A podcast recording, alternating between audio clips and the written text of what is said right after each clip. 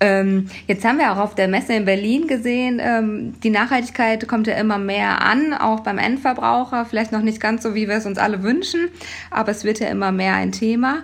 Ähm, was denkst du, wie wird sich das in den nächsten zehn Jahren in Deutschland noch weiterentwickeln mit der Nachhaltigkeit? Sowohl einmal die nachhaltigen Rohstoffe als auch die Materialien, wie ihr sie einfach ein zweites Mal verwendet. Was denkst du, was tut sich da noch oder wird sich da überhaupt was tun? Wie siehst du das Ganze? Ja, ich denke mal, das wird auf jeden Fall immer professioneller werden. Das mhm. ist vielleicht vergleichbar mit den, äh, mit den Blue-Läden. Mhm. Da ist natürlich die erste Welle gekommen, wo das wirklich Fachgeschäfte waren und wirklich lokal verankerte kleine Geschäfte, die wirklich so Pionierarbeit geleistet haben. Ja. Und da gibt es jetzt halt auch ganz viele kleine Labels, die also aufpoppen. Mhm. Und ähm, was ich persönlich denke, das ist halt wahrscheinlich ähm, genauso entwickeln wird und auch die mhm. Großen natürlich diesem Trend nicht widerstehen können, was ja gut ist, so, ja. wenn man den Impact anschaut, weil sonst macht es keinen Unterschied. Auf der anderen Seite werden natürlich die Kleinen auch drunter leiden haben, weil wenn äh, mal die großen Modelabels da anfangen, dann hat man einfach keine Kraft dagegen zu halten. Mhm. Ja. Und dann hat man so ein bisschen diesen Widerspruch zwischen, äh, ja, ist ja gut, dass die nachhaltiger werden, mhm. es ist irgendwie ähm, machen damit aber den kleinen, das kleine Ökosystem dann vielleicht kaputt, was dann irgendwie so für Vielfalt stand am Anfang. Ah, okay. Und ja. damit muss man vielleicht dann auch zurechtkommen. Mhm. Aber so das ganz, äh, das, das, das große Ganze ist vielleicht ähm, natürlich für, für die Umwelt, denke ich mal, nicht schlecht. Also man muss natürlich schauen, wie ernst äh, die Leute meinen natürlich auch und vor allem gerade bei den großen Labels, ob sie halt auch wirklich das wirklich äh, ehrlich und umfassend machen oder mhm. ob es dann halt in Richtung Greenwashing geht. Okay. Und von den Materialien her, ähm, ja, wird sich das, denke ich, denke ich eher, dass wir uns eher in der Nische bewegen, weil es generell natürlich total gut ist, wenn mhm. Materialien an sich nachhaltiger werden. Ja. Ähm, deswegen sind wir da auch eigentlich ganz, äh, finden wir das total gut. Solange, solange wir den, den Zyklus verlängern können, sind wir total ähm, stolz darauf, ähm, da was Neues draus zu machen. Mhm. Und freuen uns aber auch, wenn alle großen Firmen irgendwann so umgestellt haben und nur noch nachhaltig produzieren, ähm, dass der Zyklus sowieso immer weitergeht und ähm, man gar nicht mehr was Neues draus machen muss. Ja, Absolut. Und um jetzt auch einfach ähm, am Anfang dem Konsument überhaupt zu zeigen, was gibt es überhaupt und was ist Nachhaltigkeit, ne? Weil, wie du gesagt hast, manche machen vielleicht auch nur Greenwashing und ähm, einfach zu gucken, was ist wirklich nachhaltig und wie kann ich mein, das in meinen Alltag integrieren und vielleicht auch verbessern. Ne? Genau, also was uns halt auch am Herzen liegt, ist, äh, damit ein Zeichen zu setzen. Also die ja. Leute können, also eigentlich lassen wir den Leuten natürlich, also man setzt irgendwie ein Zeichen damit, die Leute können das tragen, weil sie es einfach cool finden und eigentlich vielleicht mit Nachhaltigkeit nicht so viel am Hut haben. Ja. Ähm, aber vielleicht dann mal kurz drüber nachdenken auch, wenn man ihnen die Geschichte erzählt oder wenn sie selber die Geschichte weiter erzählen. Mhm. Kommt vielleicht auch so ein Aha-Effekt und das ist halt eben ganz toll, wenn die Leute zum ersten Mal sehen und man sagt dann, ja, das ist aus recycelte Arbeitskleidung gemacht oder das ist auch mal ein Kaffee, sagt, das finden die Story halt auch total gut. Ja. Das erzählen sie weiter, Leute mögen Geschichten und genau. damit setzen sie dann hoffentlich auch äh, irgendwas in Gang zum Beispiel bei ihren Freunden oder auch bei sich selbst halt als allererstes. Dass man sagt, okay, dann verschwende ich die Ressourcen halt nicht, vielleicht kann ich selber ja auch irgendwas äh, Neues draus machen aus dem, was ich habe. Ja, ja, cool. Ähm, Jetzt habt ihr ja ganz viele verschiedene Modelle in eurem Sortiment, ähm, von Basecap über Melone, Cowboyhüte, alles Mögliche. Ähm, was würdest du vielleicht den Hörern hier empfehlen, ähm, mit einem Modell zu starten, der bisher vielleicht noch nicht so Hüte getragen hat, aber jetzt einfach mal sagt, cool, ist ein Unikat, ich möchte es einfach mal ausprobieren? Mm, genau, also Hüte sind natürlich schon was ähm, sehr Persönliches. Mhm. So, also wir ähm, sind jetzt dieses ähm, Geschlechtertrennung, da die da oftmals betrieben wird, äh, finden wir eigentlich überhaupt nicht äh, gut, weil es gibt wirklich jeden Hut, der vielleicht dann tendenziell eher von Frauen getragen wird, aber bei Männern genauso gut.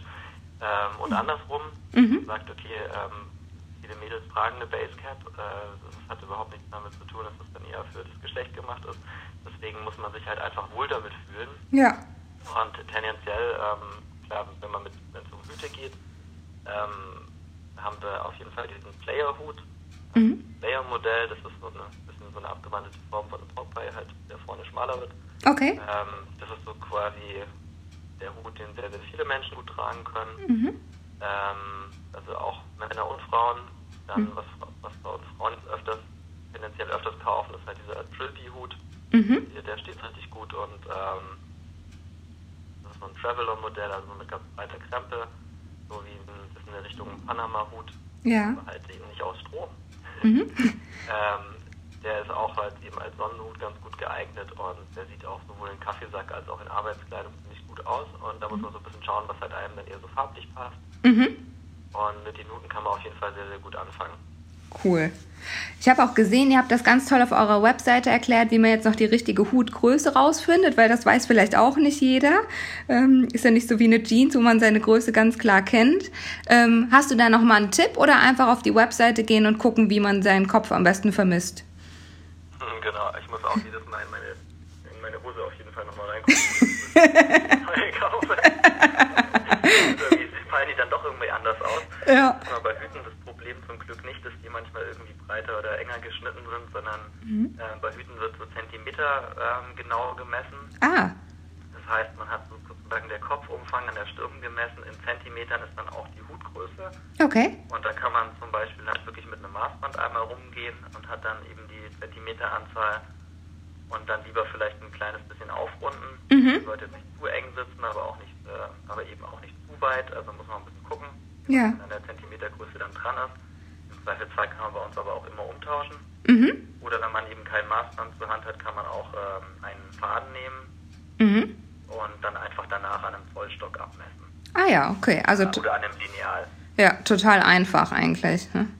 Genau, und bei den Mützen gibt es meistens eben zwei, zwei Basisgrößen und die sind alle größenverstellbar. Und, äh, genau. Ah, okay. Einmal von der 57 aus und einmal von der 59 aus und dann deckt es quasi die größeren Größen ab und die kleineren Größen. Ja, super. einfacher.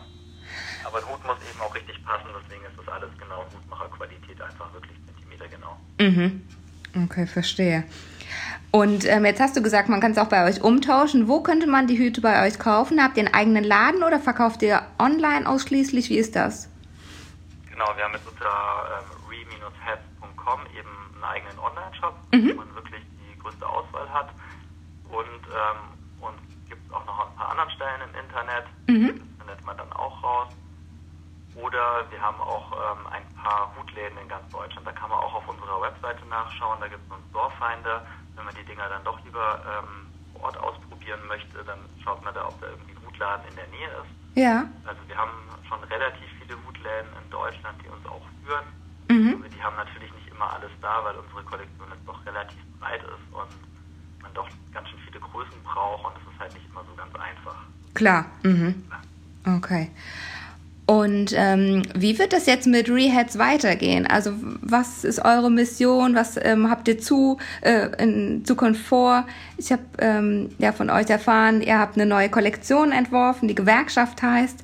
Kannst du auch gerne mal was drüber erzählen, was einfach so in nächster Zeit ansteht? Genau, also im Moment äh, sind wir dabei, die Gewerkschaft ähm, herauszubringen. Das heißt, es läuft gerade ein Crowdfunding auf Kickstarter. Mhm. Das heißt, äh, man kann uns da mit einem Betrag unterstützen und gleichzeitig wählt man sich schon ein Hutmodell von dieser neuen Kollektion aus und das bekommt man dann nach, ähm, also wenn wir dieses Finanzierungsziel erreichen, Ja. ähm, dann äh, wird auch erst quasi das Geld eingezogen bei den Unterstützern und dann finanzieren wir damit die erste Produktion und als Gegenleistung bekommt man dann ähm, das Modell, das man sich ausgewählt hat. Da gibt es dann zehn verschiedene Modelle, so von ähm, eben vom Playerhut über eine Base, über Basecaps bis zu Kindermützen. Mhm. Das ist schon äh, süß geworden, ist auch ein tolles Geschenk. Also Schön. für zwei bis fünfjährige haben wir dann so Ballonmützen und Basecaps. Cool. Ähm, auch eine richtig tolle Sache. Ja. Kann man sich gerne mal anschauen. Ähm, da gibt es auf Kickstarter eben auch ein Video zu uns, also wie das produziert wird, Mhm. hergestellt wird und welche verschiedene Modelle es gibt.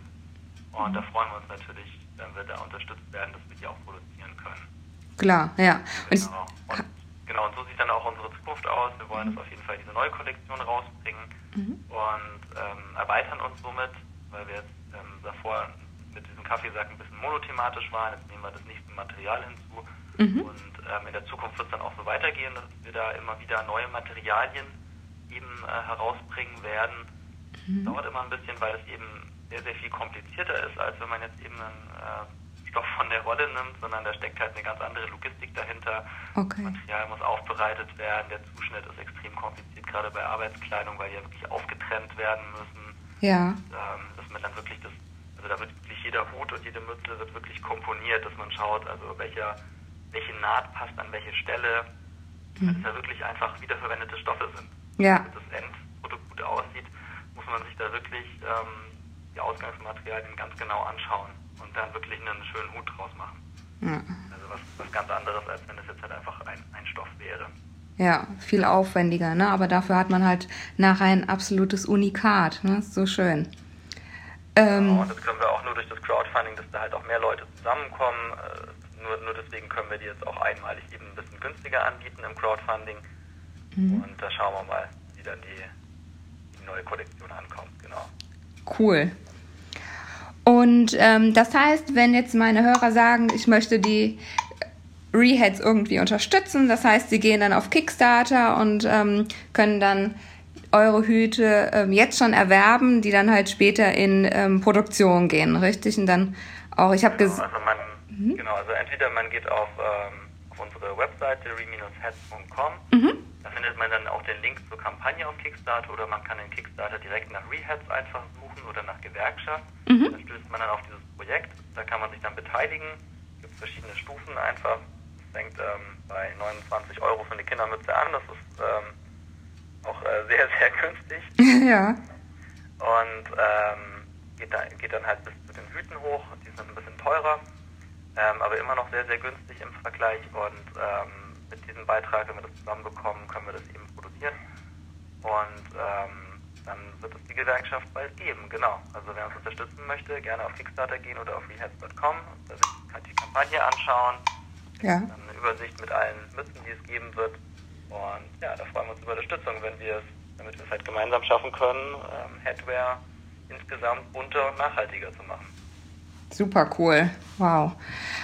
Ähm, ja, ich habe noch eine letzte Frage an dich, Stefan.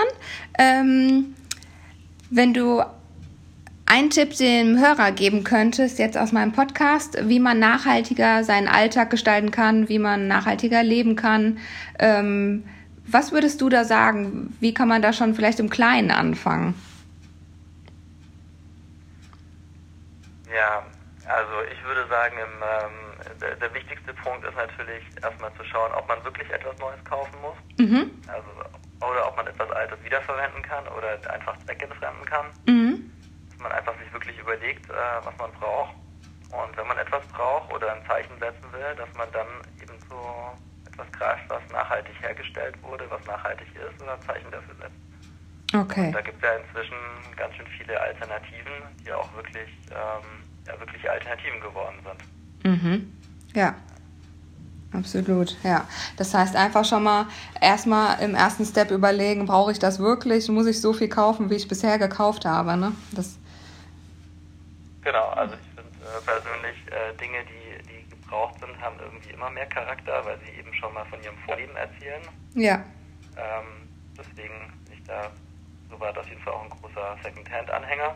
Ah, okay. Und, mhm. hier in, und hier in Berlin haben wir auch ähm, sehr viele Läden, wo man da wirklich ähm, sehr schöne Secondhand-Mode kaufen kann. Mhm. Genau. Oder halt dann eben zu den nachhaltigen Alternativen zu greifen. Ja, cool. Gut, ja, dann ähm, sage ich schon mal vielen lieben Dank für das Gespräch, für deine Zeit ähm, dass du uns Reheads ein bisschen vorstellen konntest, was ihr so macht und ähm, ja, dass Hutmode auch einfach Nachhaltigkeit geht und äh, auch noch so schön. Ne? Ja, vielen lieben ja, Dank. Sehr gerne. Sehr, sehr gerne. Danke dir. Ich freue mich, wenn dir diese Folge genauso viel Spaß gemacht hat wie mir.